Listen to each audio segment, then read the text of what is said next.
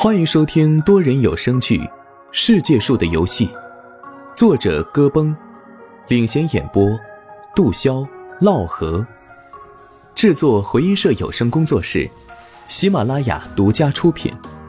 收听前记得关注订阅。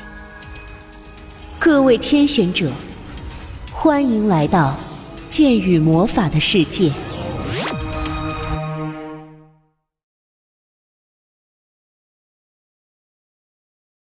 第七百二十七集，他嘀咕道：“念头至此，伊芙大手一挥，召唤出来了一箱箱的金棒与珠宝，放到了墓穴的四周。那都是玩家们献祭给他，用于兑换贡献度的，现在算是物归原主。而后，他看了看石棺，也将其收了起来，并在神国中以神力具现化了一个更加华丽。”但大小小得多的石棺放在了原处，紧接着，伊芙又用生命神力伪造了一具尸骨放了进去，设好了开启石棺后就自毁的神术，并给他穿上了一身由玩家从破碎神国中得来的神器装备。当然，都是黄金位阶的次神器，只不过是伊芙修好的。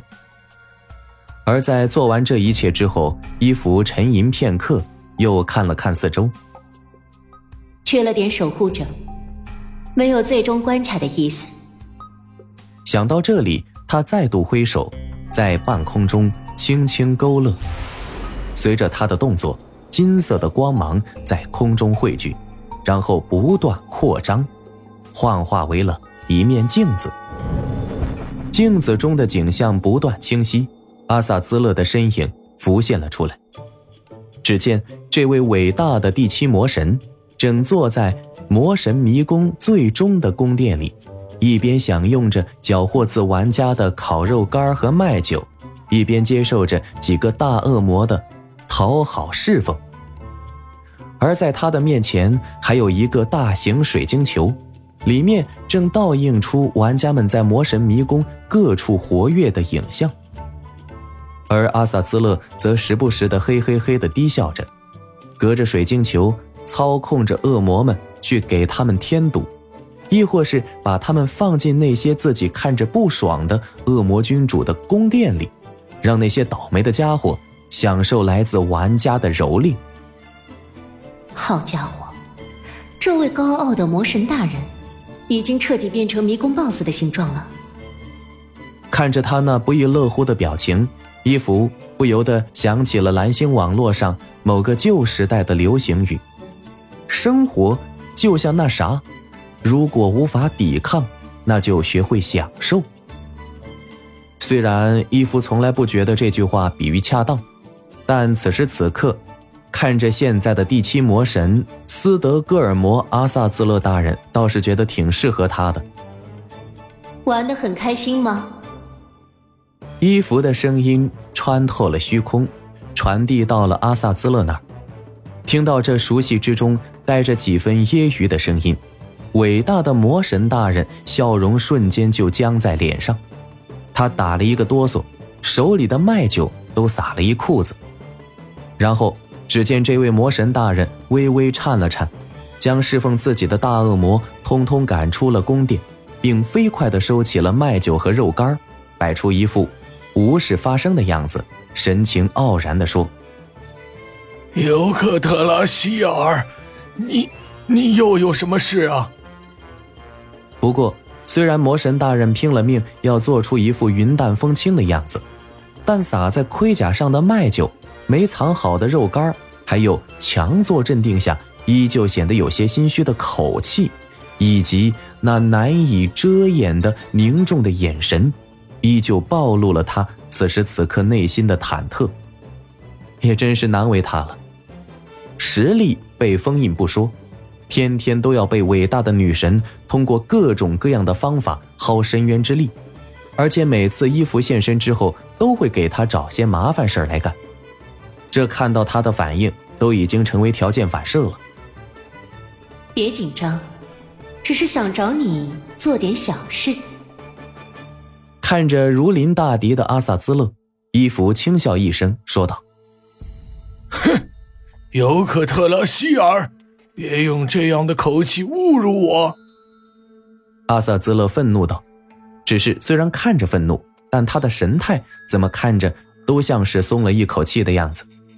伊芙并没有继续在旁枝末节上纠缠，他看了阿萨兹勒一眼，说道：“给我召唤几只精灵没见过的恶魔，实力不用太强，黄金位阶即可。以人类的审美来说，造型要拉风一点，体型要巨大一点，形象要威严一点。”最好有泰坦巨人的血脉。人类的审美，泰坦巨人的血脉。阿萨兹勒嘀咕了一声：“怎么不愿意？”伊芙稍微拔高了一下声调。阿萨兹勒看了看伊芙那看不出心情的表情，又联想到几年前自己的惨状，冷不丁打了一个哆嗦。而后，魔神大人冷哼一声，别别扭扭的回答：“不就是有着泰坦血脉的恶魔吗？嗯，我这就召唤。泰坦巨人的血脉同样存在于一些恶魔之中，虽然稀少，但对于魔神来说并不难找。看到阿萨兹勒认怂，伊芙暂时性放松了他的部分召唤限制。”而魔神大人也很快老老实实的召唤来了三头常人看上去要顺眼得多的高阶恶魔，这都是黄金位阶的，而且从人类的角度来说都很威武，同时也仿若泰坦一般拥有着巨大的身躯，还不错。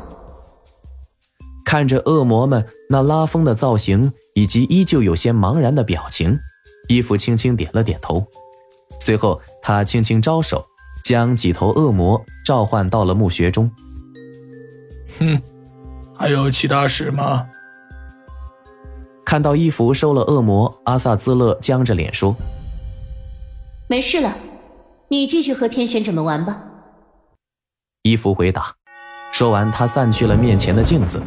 魔神迷宫的阿萨兹勒愣了愣，继而大怒：“什么叫做和天选者玩啊？”就凭那群虫子，尤克特拉希尔，你这是在侮辱伟大的魔神！当然，他也仅仅是无能狂怒罢了，愤愤地吼了两声。看到伊芙是真的彻底断掉了连接，这位被迫沦为打工仔的魔神大人一边暗中松了一口气，一边转换目标，将没有消散的怒火施加到了探索迷宫的玩家们身上。至于方式，自然是增加袭击玩家队伍的恶魔数量以及频率了。回到另一侧，三位黄金位阶的高阶恶魔没过多久就被伊芙传送到了墓室里，而后他顺手将这些看着他瑟瑟发抖的高阶恶魔限制了实力，并封印了行动力，并放在了石棺的三个方向。正好是三头古龙原本拱卫的地方，某种意义上讲，也算是代替了古龙，解决了最终关卡 BOSS 的问题了吧。当然，这些恶魔的实力封印几乎是永久的，再高的话，玩家们很难打得过。就算是打过了，付出与回报也不成正比。但他们的行动力却是宽松的，在衣服的设置中，等玩家们到了墓室。恶魔们的行动力自然会解开，那之后就是玩家们的游戏了。花了一点小心思，重新设计好了墓穴，伊芙满意的点了点头。此行已经圆满，剩下的肉汤就让给玩家们自己去喝吧，反正最后韭菜还是长在他们身上。尘埃落定，伊芙再次深深的看了墓穴一眼。就重新变成风的样子离开了。不过，就在他来到陵墓外围的通道中时，却感知到不远处出现了两股平均实力达到白银的玩家，其中几个人还是熟人。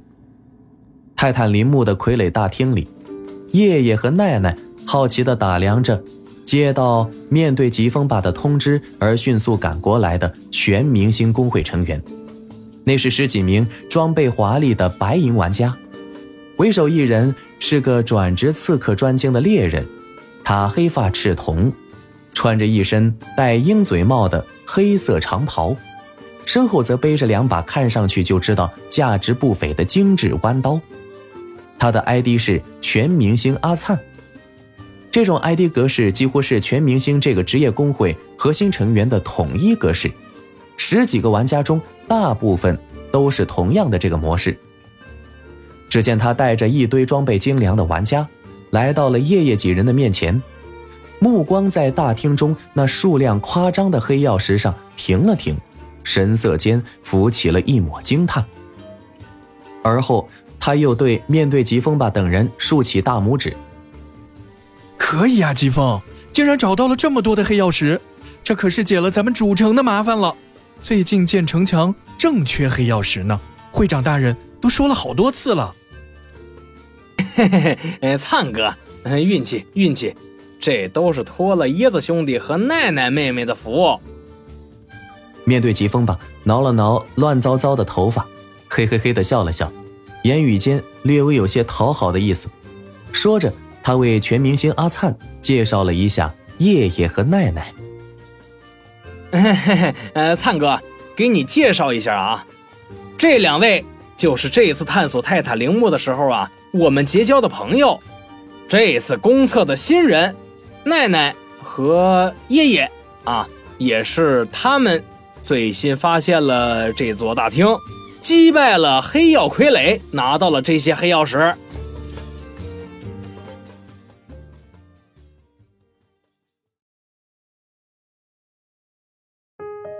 各位天选者，世界树的游戏故事告一段落，更多精彩内容请关注主播，点赞、评论、五星好评，我们能保持更高、更快、更强的更新速度。我们下期再见。